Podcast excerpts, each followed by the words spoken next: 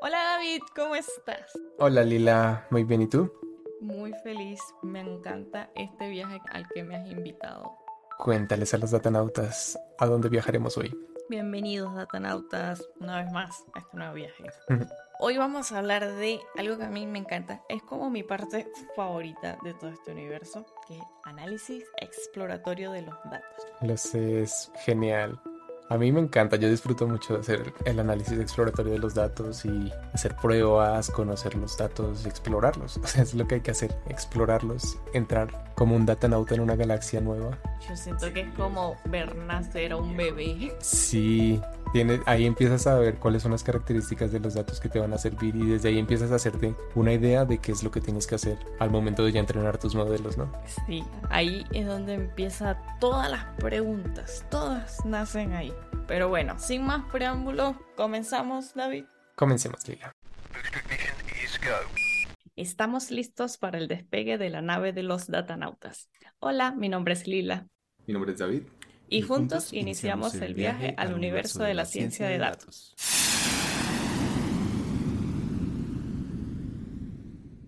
Bueno, Lila, entonces para empezar, yo creo que lo prudente es decir qué es un análisis exploratorio de los datos. ¿Crees que puedas explicarle a los datonautas de qué se trata esto?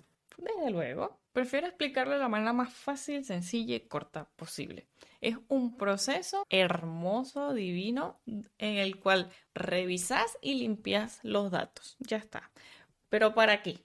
Para garantizar la calidad y la utilidad de los mismos. Y en este momento es donde comienzas a extraer o a generar información a partir de tus datos y a generar las primeras hipótesis, las primeras preguntas del problema. ¿Qué hago con estos datos? ¿Qué información puedo extraer? ¿Y qué puedo hacer con ellos? Claro, todos son pasos vitales para que tu modelo realmente dé solución al problema que quieres, porque es muy fácil pensar la idea de que podemos entrenar un modelo de inteligencia artificial para resolver cualquier problema, pero tenemos que fijarnos en cuál es ese tipo de problema que queremos resolver y qué es lo que tenemos a la mano para poder dar los pasos necesarios hacia resolverlo. Sí, y algo que es importante señalar, David, antes de empezar con los pasos para hacer un EDA, es que esto no es un proceso lineal. A veces das dos pasos hacia adelante, luego das un pasito hacia atrás y das dos más hacia adelante y no es un proceso lineal. Entonces, no se tomen esto como como una receta a seguir al pie de la letra, sino como una guía para adaptarlo a tu análisis exploratorio de datos y por si estás perdiendo de vista algún factor, que lo tomes en cuenta y que este episodio te ayude como a abrir tu perspectiva. Claro, podríamos decir que son lineamientos generales lo que vamos a decir, pero siempre vas a tener que adaptar tu tu trabajo al problema en específico que estés tratando de resolver. Entonces no son, no son una regla escrita en piedra estos pasos, pero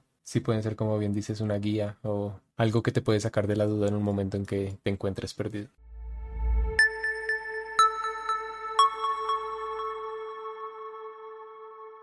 La data trivia del día de hoy es ¿Quién es considerado el inventor del análisis exploratorio de los datos? Al final del episodio te daremos la respuesta.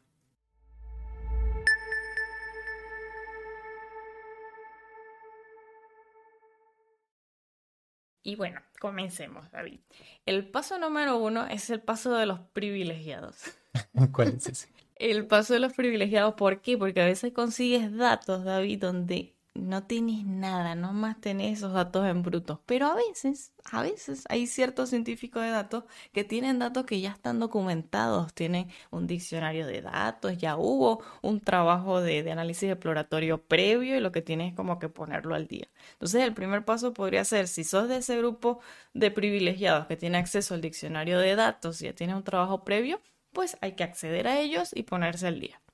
Hoy sí, qué hermoso es cuando te encuentras con data bien documentada y que no es necesario pelearte con ella para entender qué es lo que hay dentro del dataset. Cuéntanos del segundo paso, David. Bueno, pues si tienes la fortuna de, como tú dices, encontrar el diccionario de datos y familiarizarte con las características del dataset, lo siguiente que tienes que hacer es reunir esos datos en algún bueno, en algún directorio que te convenga o en alguna estructura de directorios que te sirva para trabajar y pues importarlos al lenguaje que estés usando para generar el EDA, que puede ser ya sea Python, R o cualquier lenguaje que se orienta a datos te puede servir para este propósito. Sí, porque en este paso en particular puede que los datos sean estáticos, puede que sea un CSV que tengas en tu máquina local, o puede que sea una conexión vía API con algún servicio en línea, o incluso puede que hayas hecho un web scrapping y estés recabando datos de sitios web. Y también si los datos están en una base de datos, entonces indistintamente de la fuente de, de tus datos, debes conseguir un lugar donde puedas reunirlos todos que estén disponibles para que puedas hacer el análisis exploratorio de los datos. Así es. Y ya una vez tienes reunidos los datos, ya puedes proceder propiamente a hacer el análisis. ¿Y quieres contarnos un poco de los primeros pasos para hacerlo? Bueno, luego que tengas los datos en un lugar organizado, bien sea a nivel local, en la nube, no sé, estén en un lugar accesible para vos, es recomendable trabajar con una copia de los datos y no modificar directamente los datos. A veces no va a ser posible por el caso, por ejemplo, si estás haciendo web scrapping o API, no vas a poder modificar los datos originales, pero si estás eh, consultando desde bases de datos, ahí puede que haya el riesgo de que alteres los datos originales. Entonces, recomendación, hazte una copia, un backup de los datos y empiezas a trabajar sobre ellos. Luego, ¿qué hacemos, David? Bueno, después ya podemos empezar a sacar ciertas características de los datos, como empezar a ver cuál es la cantidad de datos que tenemos para empezar, ¿no? Que, con qué tantos datos estamos lidiando, cuántas columnas hay, qué tipo de datos hay en estas columnas, los datos únicos que hay en ellas, como información general del dataset que nos va a permitir entender mejor esta data y saber qué estrategias podemos usar frente a los problemas que nos encontremos. Exacto. Acá donde se empieza a poner interesante todo esto, porque tienes que primero detectar los datos duplicados, luego identificar los outliers, buscar si tienes datos ocultos y esta parte de los datos ocultos es curioso porque en muchas ocasiones se construye el ID de un usuario, por, por, poner un ejemplo, a partir de la fecha de nacimiento o el número de documento o a veces se hacen estas combinaciones para crear como un valor único y tienes que ser capaz de poder detectar que existen estos datos en el caso de que tu dataset lo tenga. A veces no los tiene, pero es algo a tener en cuenta. Claro, porque ahí puede estar contenida información sensible que si queremos dar un uso ético de los datos tenemos que encriptar o de alguna manera esconder para que no pueda ser explotada. Exacto. Hay un momento crucial cuando pasas esta barrera donde te comienzas a encontrar con información corrupta o incompleta. Y acá es donde muchos data scientists encuentran una pared hay algunas estrategias para abordar este tipo de datos. ¿Nos quieres contar algunas de ellas, David? Sí, bueno, lo primero es no entrar en pánico. Casi siempre falta data en los datasets de la vida real. Es normal que esto ocurra. Y por lo general suele ser poca la data que falta es recomendable que si tienes menos del 5% de todos los datos faltantes, descartes esos registros en los que falta la data y no va a ser realmente significativo para el dataset que estés usando. Pero si la data faltante ya es más del 5%, se recomienda imputar los datos. Ya es más complicado. Cuéntanos cómo podríamos imputar esos datos faltantes, Lila. Sí, hay dos maneras de imputar datos. Obviamente considerando este 5% que, ojo, no es un valor estricto, puede en tu caso ser un 3%, un 1%, un 10%. Vos tenés que tomar esa decisión. Siento mucho dejarte solo con esa decisión. Esto es una referencia. Luego es importante también ver qué tipo de datos tenés. Hay dos grandes grupos de tipos de, de, variables. Tenés los datos numéricos y los datos categóricos. Si vos sabes de estadística básica, sabes que no se tratan de la misma manera. Y si supera ese valor, tienes como tres opciones. Si es una variable categórica, usas la moda. Y si es una variable numérica, puedes utilizar la mediana o la media. Y acá es una pregunta que se repite muchísimo. ¿Cuándo debo usar la media para imputar, que significa reemplazar los datos faltantes por el valor promedio? ¿O cuándo sustituyo los datos faltantes por la mediana? Y la regla es relativamente sencilla. Así es. Sí, si tus datos tienen un montón de outliers, o sea, valores atípicos, valores que se alejan muchísimo de la media, lo más recomendable es que utilices una mediana. Así consigues que los datos sean representativos. Pero si tus datos están muy bien distribuidos, no tienes outliers muy significativos ni, ni muchos en cantidad, puedes utilizar la media. Y eso en el caso de que quieras imputar todos los datos sin tomar en cuenta subgrupos de datos. Pero a veces sucede que tu set de datos está dividido en subgrupos. Por ejemplo, si estás calculando el número de desempleo por país o por continente, puede que haya distintas variaciones en cada continente y te convenga hacer esta misma imputación pero en subgrupos. Es decir, en África haces tu separación de los datos que tienes en África y ahí haces una imputación en base a la media o la mediana de ese subgrupo y así sucesivamente con los otros. Claro, no puedes imputar el promedio de salario en Estados Unidos a tus datos faltantes en un país de Latinoamérica, por ejemplo. Tienes que segmentar antes de sacar el promedio. Y una regla más, David, ¿cuál es la última? Bueno, pues es el caso más crítico de todos. es que si los valores faltantes superan cierto criterio, que nosotros diremos, no sé, el 30%, pero que puede variar de acuerdo a cuál es el problema al que te estés enfrentando y la cantidad de datos que tengas, pero si la cantidad de datos faltantes es muy significativa, puede llegar a ser recomendable ignorar esa columna o ese feature de los datos que estés usando, a menos que sea algo que sea muy, muy importante para los Lo recomendable es ya no tratar con un feature que te comprometa más del 30% de tus registros. Sí, eso sabes dónde suele pasar muy seguido cuando haces web scrapping. Por ejemplo, si haces web scrapping de e-commerce, de plataformas de, de, marketplace, muchas veces los vendedores no completan los datos de ciertos productos y cuando terminas de hacer tu web scrapping, ves los datos y te falta una columna entera o la mitad de los datos de cierta columna. Entonces ahí te conseguís con la decisión de que qué hago con esta columna, la tomo en cuenta, la ignoro, qué hago. A veces lo mejor es ignorarla salvo lo que dice David, que sea súper, súper relevante y ahí tendrías que decidir qué hacer con esos datos faltantes. Exacto. Y bueno, después de que ya has lidiado con esos como problemas básicos, también te vas a encontrar con que muchas de estas categorías que encuentres en tu dataset no son numéricas, sino que contienen datos como tipo string, tipo booleano, que son datos con los que no pueden trabajar los modelos de Machine Learning. Estos modelos están diseñados para trabajar con datos numéricos. Por lo tanto, todos los datos que tengas que sean de tipo categórico, debes reemplazarlos con algún tipo de dato numérico. Y hay varias estrategias para hacer esto. Hay cuatro técnicas básicas, no sé si hay más, ¿no? Pero hay cuatro técnicas para poder cambiar los datos categóricos a numéricos y va a depender entre otras cosas, de la cantidad de valores únicos que hay en tu columna de variables categóricas. Si son pocas, podrías utilizar el One Hot Encoding.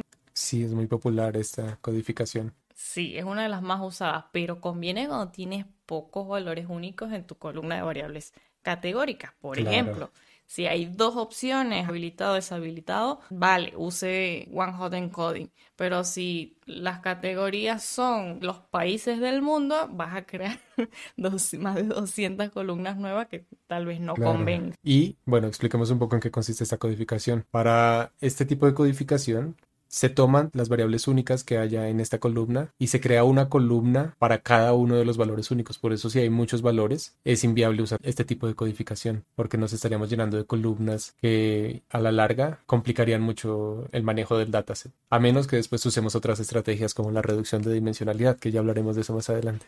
Exacto. Aquí lo que tenemos que pensar es en optimizar recursos. Así es. Para explicar un poco más la idea que comentaba David, usemos el ejemplo sencillo de que en una columna tienes una variable categórica que indica activo o desactivado, por poner un ejemplo.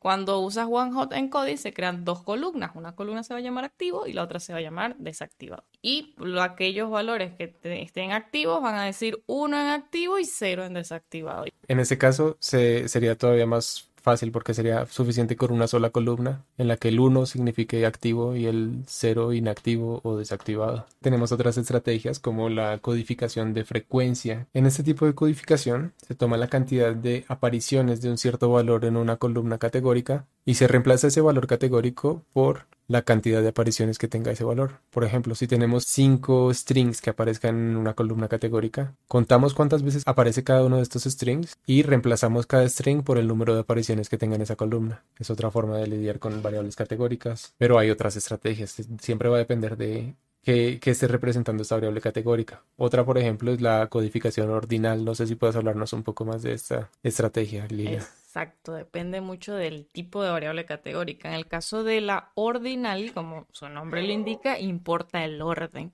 ¿Cuándo importa el orden? Cuando estamos hablando, por ejemplo, de tamaños. Si tienes unos datos que representan el tamaño de ropa, por ejemplo, tamaño S, M, L, ese tiene un orden eh, gradual.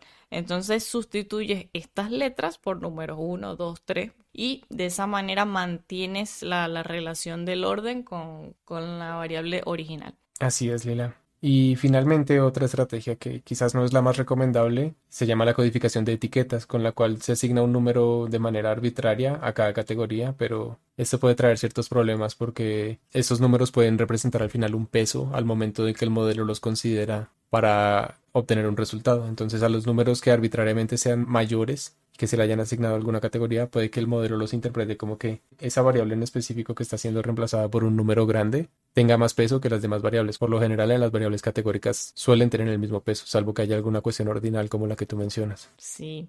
Pero en líneas generales, sea cual sea la técnica que utilices, es muy recomendable que conviertas tus variables categóricas a variables numéricas. Así es, es necesario si las quieres ingestar en un modelo. Exacto. Y unificar los formatos. A veces es común que veas datos de, por ejemplo, la columna de año esté en formato float. Eso no tiene sentido. Entonces, en esos casos, pues tienes que convertir tu, tu formato en un formato que haga sentido con el diccionario que vimos inicialmente. Y si ese diccionario de datos no existe, te recomiendo encarecidamente que seas un datanauta organizado, prolijo y lo hagas. Sí, por favor. Bueno, esto es por un lado lo que tenemos que hacer para lidiar con los problemas que nos surjan, pero por otra parte, en los análisis exploratorios de los datos se suele incluir bastante información de los estadísticos y en general gráficas que nos reflejen la distribución y relación que hay entre estos diferentes features que usaremos para entrenar un modelo. Entonces, a partir de la cantidad de variables que estemos analizando y de si estamos optando por usar gráficos o no en nuestro reporte, podemos tener diferentes tipos de análisis de datos exploratorio. ¿Nos puedes contar un poco más de cuáles son estos tipos, Lila? Claro que sí, como que no. Bien, por un lado tienes que ver cuántas variables tienes en tu modelo. Es muy poco común, pero puede ser que estés trabajando con una única variable. Si estás trabajando con esa única variable, puedes optar por hacer un análisis descriptivo de esa variable que es un poco lo que mencionamos, ¿no? Podríamos usar dos tipos de análisis exploratorio de datos. Uno, el no gráfico univariante, que cuando trabajas con una única variable no utilizas gráficos y en cambio haces un análisis estadístico numérico de tu variable. Ahora, esa misma variable esa univariable puedes trabajarlo en modo gráfico. No es muy común, pero puedes utilizar un gráfico, por ejemplo, de boxplot para ver el rango y la distribución de, de los datos, que es muy común. Luego, si tienes muchas variables, ahí es mucho más divertido, obviamente. y puedes utilizar las, mismos, las mismas técnicas. Un no gráfico multivariante, que es cuando haces un análisis estadístico de todas tus variantes y puedes aprovechar este análisis multivariante para ver las relaciones que hay entre estas variables. Por ejemplo, las correlaciones numéricas en términos numéricos, pero para que sea aún más divertido, puedes usar gráficos multivariantes donde puedas ver más fácilmente esta relación que existe entre todas tus variables, como el heatmap o la correlación, que son como los más comunes. Yo digo que siempre es mejor que haya gráficos. Siempre es más fácil ver la distribución, las propiedades de tu data en gráficas que justamente están hechas para eso, para hacer más intuitivo todo esto. Claro, es que el fin último de hacer un análisis exploratorio de datos es presentar un informe de lo que encontraste ahí, que tú llegues con esa sonrisa ante tu jefe o tu cliente y decirle, mira, conseguí esto. Claro. Y la mejor manera de mostrarlo es con gráficos. Sí, y quisiera hacer un disclaimer ya que mencionas esto, y es que en muchas ocasiones nosotros, mientras vamos haciendo el análisis exploratorio de los datos, vamos haciendo estas mismas transformaciones de la data que vamos viendo que se necesitan, pero en caso de que estemos trabajando para una organización y no tengamos los permisos para manipular esta data, en esas ocasiones solo se debe generar este reporte sin modificar la data y solo sugiriendo en el reporte cuáles son las estrategias a seguir para hacer esas transformaciones. Exacto, gracias por el disclaimer, David. Y algo que a veces es importante mencionar es que en el análisis exploratorio de los datos no siempre se utilizan modelos de Machine Learning para encontrar patrones en tus datos, pero hay ocasiones en las que sí.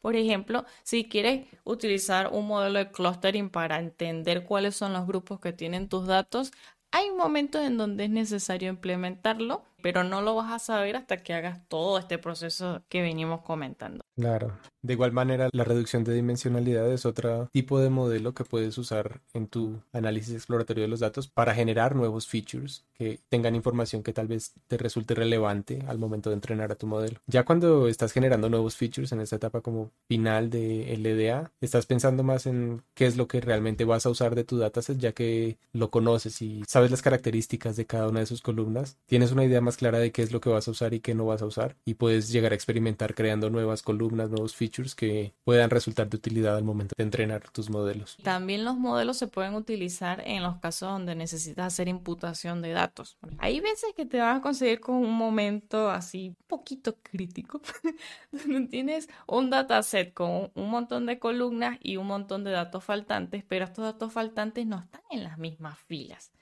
Habrán columnas que te falten más datos, otras menos, pero no son las mismas filas. Y si vos eliminarías e hicieras un drop NA en todas las columnas, te quedarías con poquitas filas, menos de la mitad de los datos, y eso es tétrico. En estos casos se puede utilizar eh, regresión multivariable para poder hacer imputaciones en tus datos. Esto tal vez lo vamos a profundizar en otros en otros episodios porque la parte de imputación de datos es muy crítico, bastante extenso y hay muchas decisiones importantes que tomar para cumplir con el objetivo de esta etapa, que es justamente garantizar la calidad y la utilidad de tus datos. No podemos perder de vista este objetivo. Sí, definitivamente. Aquí les estamos mencionando algunas estrategias, pero es solo la punta del iceberg esto realmente, porque tienes que ver puntualmente en tu dataset cuáles son las necesidades que tienes y que te van a llevar a usar una estrategia u otra o a buscar nuevas estrategias para solucionar los problemas que te encuentres. Todo esto hace parte del trabajo del data scientist. En general, esos son los datos a considerar al momento de lidiar con problemas en el análisis exploratorio de los datos.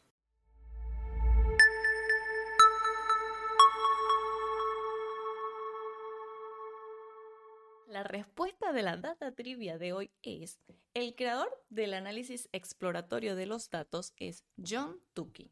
Él es un destacado estadístico estadounidense que acuñó el término en su libro Exploratory Data Analysis, publicado en 1977.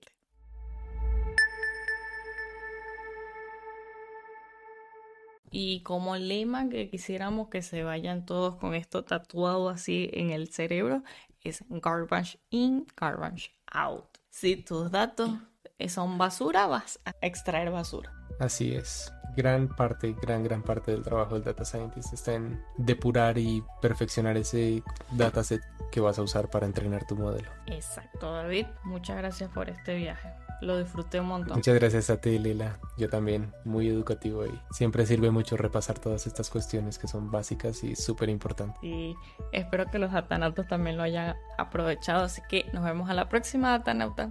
Nos vemos.